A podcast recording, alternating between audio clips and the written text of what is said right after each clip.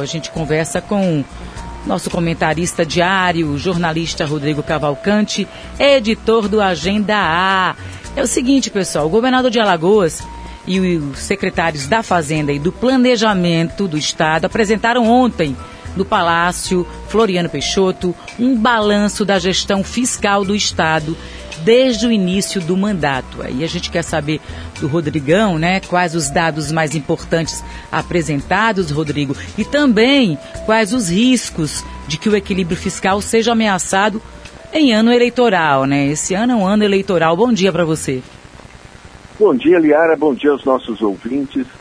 Liara, o que aconteceu realmente nos últimos anos em relação ao equilíbrio fiscal de Alagoas, goste ou não, seja aliado ou não politicamente, você sabe que aqui em Alagoas sempre tem uma briga né, muito forte política e tudo ganha contorno de pastoril encarnado versus azul, etc. Mas o fato é que Alagoas, né, desde 2015, passou realmente por um momento de um ajuste fiscal de grandes proporções, tá? um ajuste fiscal que mudou o cenário das finanças públicas em Alagoas. Essa mudança tem nome, é Jorge Santoro, o nome do secretário estadual da Fazenda. Obviamente o Santoro foi, é, não faria isso sozinho, porque o que, o grande peso dessa mudança que houve na secretaria, também é importante a gente desmistificar isso, foi a renegociação ainda no Senado, aí o pai, obviamente, do governador Renan Filho lutou lá em relação no Senado para conseguir as mudanças nas regras da renegociação da dívida, porque você há de se lembrar que todos os governos de Alagoas antes disso, pelo peso da dívida que tinham, praticamente você não tinha recurso nem capacidade nenhuma de investimento direto. Você vivia como aquele cidadão que está pagando ainda os juros do cartão de crédito, os juros do cartão de crédito e não sobra nada para ele, além do custeio ali tentar sobreviver. Houve essa mudança, mas também é inegável reconhecer que houve uma mudança na cultura fiscal, e aí eu cito o nome do Jorge Santoro, porque como secretário da Fazenda, ele e também como alguém que veio de outro estado, é, teve, vamos dizer assim, essa facilidade maior de vir como agente externo mudar certas culturas internas de uma Secretaria da Fazenda, apostando em novos concursados, numa turma jovem, com menos vícios dentro da própria secretaria, com novos auditores fiscais e fazendo aí um trabalho de base muito importante para que Alagoas aparecesse nacionalmente como um dos melhores desempenhos em termos de equilíbrio do Estado. Para você ter uma ideia, por exemplo, de alguns números que a gente tem, a gente sempre teve, por exemplo, o peso do pagamento né, da despesa com o pessoal em Alagoas, sempre esteve ali acima do limite prudencial da responsabilidade fiscal, batendo 49%. Hoje, isso em relação à receita líquida, você tem 35,6%. Né? Você tem hoje uma capacidade de investimento muito maior e junto aí com privatizações, com o processo de privatização de serviço de água, que deu aí uns bilhões de outorga, etc., mas também o Estado terminou sendo beneficiado, de certa forma, financeiramente pelas medidas do governo federal em relação à pandemia. Se a pandemia, por um lado, ela estrangula a economia, mas, por outro lado, também houve uma série de negociações que deu uma folga para o Estado e o Estado passou a ter capacidade de investimento que nunca teve.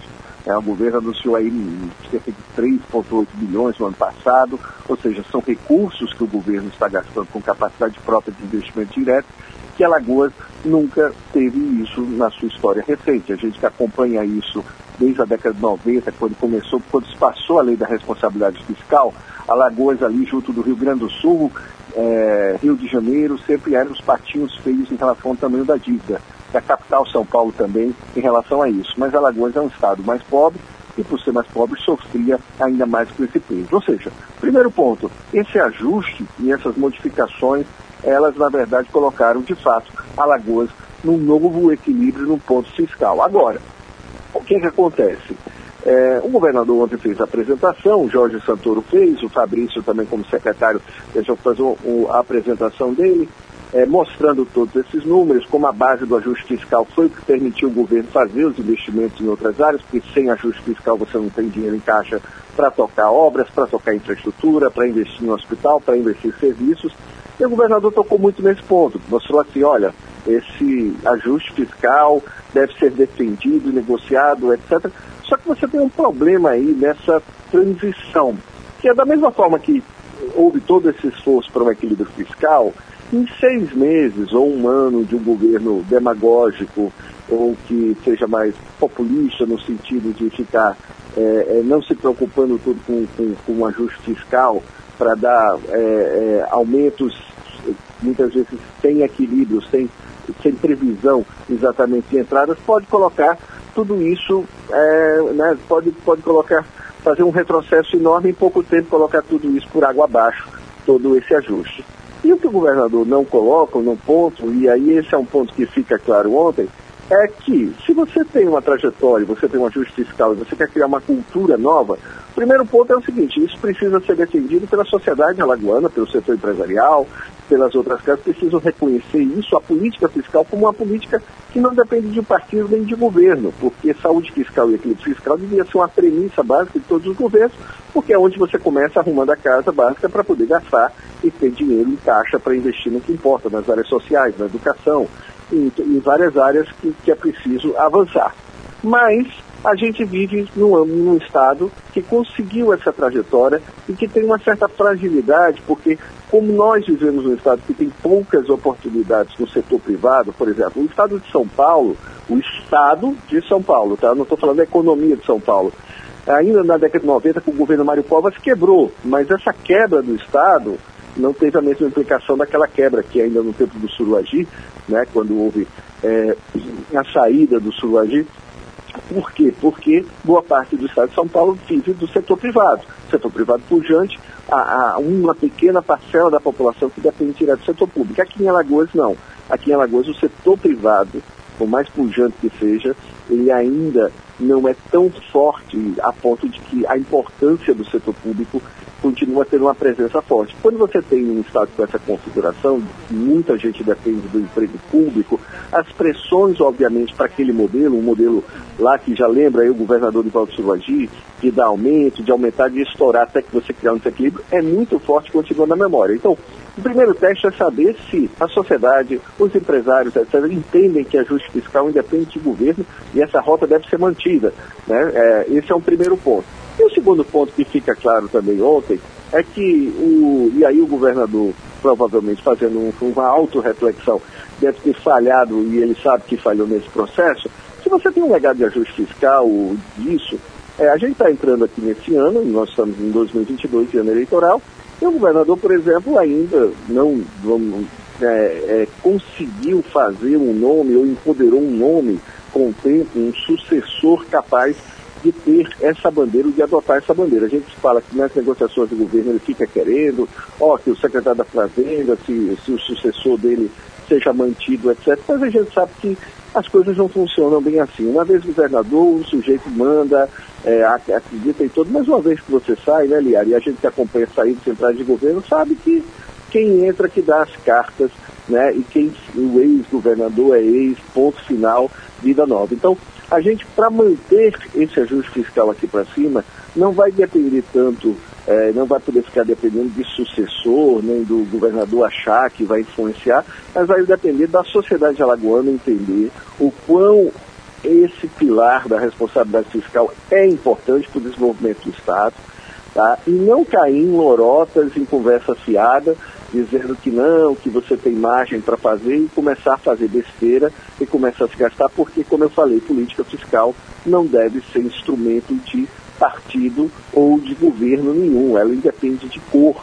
É, e você vê isso em todo o país. Você tem governos, por exemplo, do Espírito Santo, do Paulo Artung, que fez isso, que é outro estado bem posicionado, e assim como você tem exemplos em todo o Brasil de partidos de siglas diferentes e políticos diferentes, todos que apostaram num equilíbrio fiscal saíram melhor, mais fortalecidos. Né? Até porque é, essa é a base. O equilíbrio fiscal não move a economia, mas ele é a base para você começar a fazer tudo. Se você não consegue organizar as finanças minimamente, ter uma dívida, não ficar devendo tanto, não ficar, você não consegue não ter dinheiro, assim como o cidadão não consegue ter dinheiro para fazer os investimentos. Para tocar projetos, né? Importa, é, né? Exatamente. Exatamente. É isso aí. aí vai ser difícil, né, Liara? Mas a gente vamos observar aqui em ano eleitoral se vão se escorregar aí nesse projeto, né? E vamos ver também qual é o futuro pós, vamos dizer assim, Santoro na Fazenda, se Alagoas vai manter essa mudança de cultura ou se nós temos aí um risco de retroceder.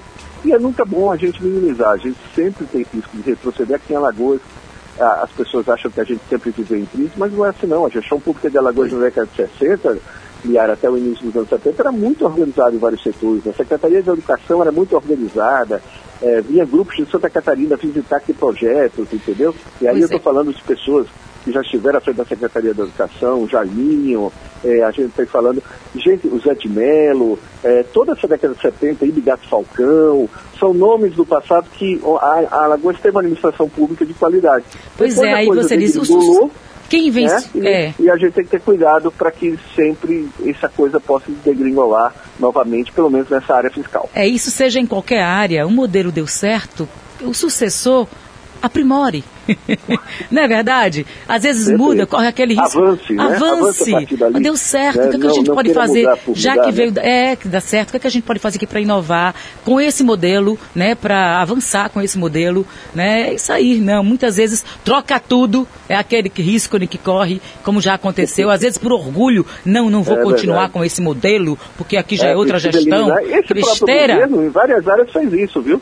Por uma pois é. questão é. de orgulho, etc., deixou de contar com quadros importantes do governo Tel Vilela, a área de ciência e tecnologia está aí, entendeu? O governo Tel Vilela, é. com o ex-secretário da Associação, estava dando um show nessa área, o governo, por orgulho, para dizer que não tem nenhuma marca, é, se ele avançou, por exemplo, né, nessa questão que a gente falou fiscal e avançou muito, em outras áreas como ciência e tecnologia, não tanto nessa área já por causa disso. Pois é. Então, isso é uma bobagem. Eu acho né? até legal, deu exemplo. É, deu exemplo com humildade, né? Próximo Exatamente. que assumir. Vamos continuar o que é bom, o que é ruim é. a gente tira. Exatamente. É isso aí. Rodrigão, um beijo grande para você, até amanhã. Liara.